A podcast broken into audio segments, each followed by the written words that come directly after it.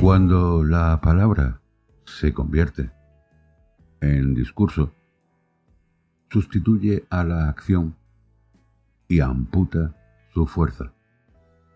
Esta es una cita de Jesús Ibáñez en su libro Más allá de la sociología.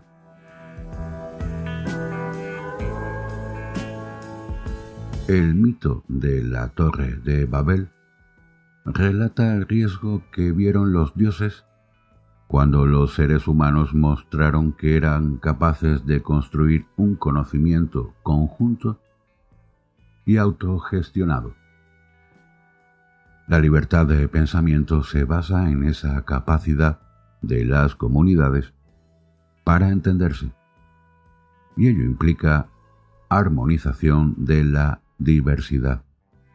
La adaptación tiene que ver con integrar polaridades y puntos de vista contrarios. Previamente a esto es necesario que sepamos con claridad lo que cada palabra nombra. Es lo que se llama hablar con propiedad.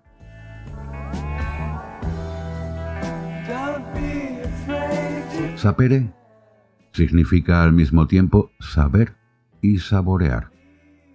De ahí el relato de la manzana del árbol de la ciencia, que sintetiza las dos acepciones, ya que fue comida para saber y a la vez para saborear el conocimiento. Lo contrario de lo que estamos diciendo sería la desconexión de la palabra del objeto que nombra la confusión acerca de a qué hace referencia el discurso. Precisamente en esto consistió el castigo divino a la altanería de los hombres de Babel, en la confusión de las lenguas.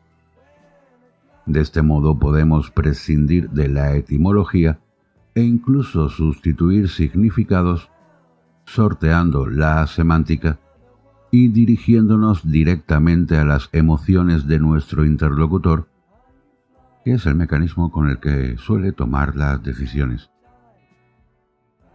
Todo sentido de la vida es construido por las personas y las comunidades.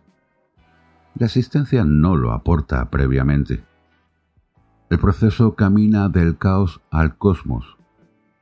Es el lenguaje el que crea la realidad como apuntó Marshall McLuhan.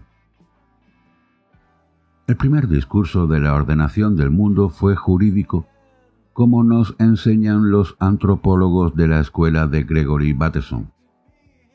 Después vino el discurso político, después el científico, que va camino de convertirse en una religión, y en último lugar el social. Este último siempre existió, pero le costó mucho ser reconocido. Por su parte, la gramática transformacional de Chomsky apunta a que el discurso, estructura superficial, es producto de la información sensorial que tiene la persona del mundo, estructura profunda. Dicho en los términos de Aristóteles, nada puede llegar a pensarse si no ha pasado previamente por los sentidos. Vivimos un momento histórico en el que se prefiere influir y modificar lo imaginario y emocional en las personas, antes que dialogar con ellas acerca de las cosas que ocurren. Un ejemplo de ello es el discurso político vigente, cada vez más parecido a la prensa del corazón, las plazas del cotilleo, de las habladurías y las autopistas del rumor han desplazado a la periferia el análisis de contenidos y procesos. Otro ejemplo es el marchamo de enfoque científico que se quiere otorgar al conocimiento para relegar áreas del saber que funcionan empíricamente pero que se las tilda de no científicas o pseudociencias para invalidar sus efectos. Aunque lo que realmente ocurre es que la ciencia no es capaz de explicar estos fenómenos. Por tanto, los sitúa en un limbo de cosas que funcionan, pero no pueden ser explicadas con el código científico vigente. Actualmente hay una gran riqueza de alternativas terapéuticas, seguramente porque el ser humano es complejo y necesita de muy variados abordajes.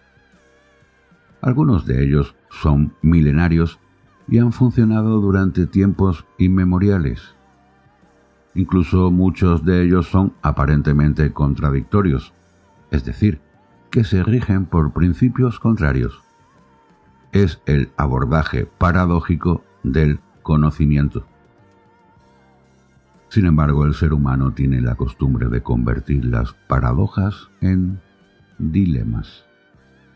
La consecuencia de ello es que nos obliga a elegir como buena una de las partes de la contradicción y calificar de mala a la otra.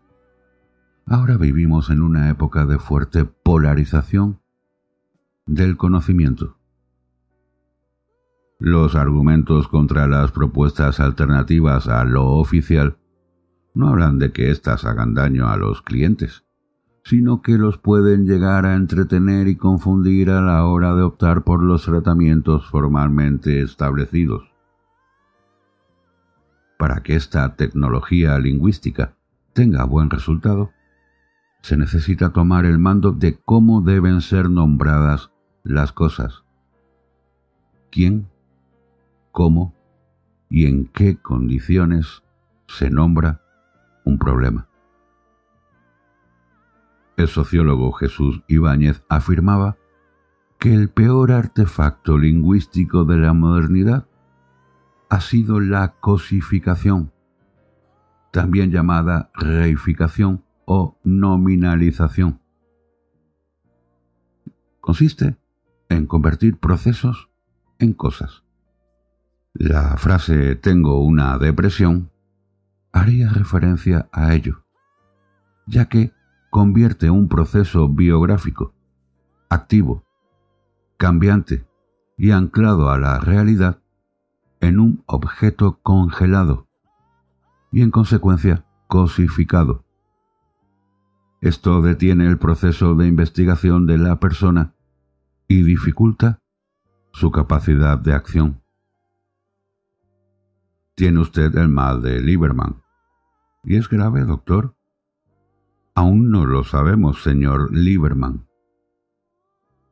Esta epistemología científica ha contribuido a hiperdiagnosticar a la población, como ya dije en otro momento en este programa, en el que citaba modernos diagnósticos vinculados a experiencias comunes como la silurofobia o miedo a los gatos, o la disponesis, dolencia referida a no sentirse enfermo, pero tampoco bien del todo, el síndrome de no deberías quejarte.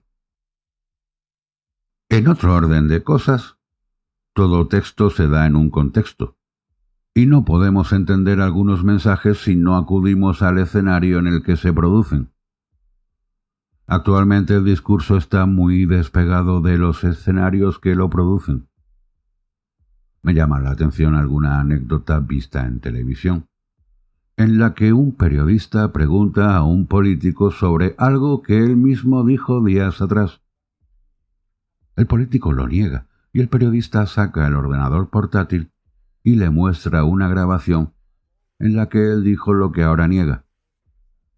La respuesta del político ante esta prueba irrefutable suele ser, bueno, esta grabación la han sacado de contexto.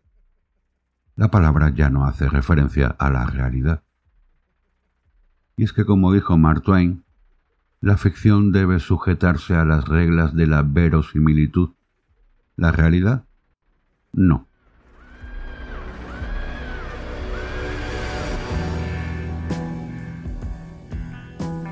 En la actualidad se ha logrado la hipertrofia de la palabra escenificada sobre la referencia lingüística a la realidad. es más importante el plano emocional y sensorial, al que nos remite la palabra, que la misma realidad que nombra. Esto hace que lo ideológico acabe siendo superficial y demasiado polisémico. El éxito de este simulacro lingüístico reside, como ya hemos dicho antes, en la capacidad que ha tenido la palabra para desconectarse de aquello que ella misma nombra. Gregory Bateson es una referencia intelectual obligada y ya citada. Es el primero que empezó a pensar desde una perspectiva sistemática en la modernidad. Inspirador de muchas de las actuales escuelas psicoterapéuticas, escribió libros esenciales como Pasos hacia una ecología de la mente o El temor de los ángeles. En ellos afirmó que prefería construir una teoría para cada caso en lugar de buscar casos que se acoplaran a las teorías. Referencia obligada a ello es el concepto del efecto panóptico, descrito por Michael Foucault en su libro Vigilar y Castigar. Las personas exhiben un comportamiento más adaptado cuando se sienten observadas y nombrar técnicamente su comportamiento es un modo de ejercer la observación sobre ellos. El artefacto más antiguo en este sentido es la torre de vigilancia de la cárcel, a veces con cristales tintados, para que el preso no sepa si en ese momento le están observando o no. En la actualidad, el panoptismo ahora lo detentan los medios de comunicación. Como inaugura la obra de 1984 de Orwell, en la que el gran hermano es la televisión, que guía el comportamiento de todos los miembros de la comunidad. Tener un diagnóstico de nuestras cosas que a veces son simplemente peculiaridades nos convierte en alguien que necesita tratamiento. Finalmente hay que decir que se hace necesaria una abertura del pensamiento científico. El mantenimiento de la curiosidad sobre la realidad y sobre los procesos terapéuticos que funcionan, aunque aún no seamos capaces de explicarlos. El abuso de la idea de efecto placebo solo menoscabará el avance de la ciencia. Es importante aceptar el empirismo como sistema de codificación del conocimiento. En este momento necesitamos un trabajo de integración.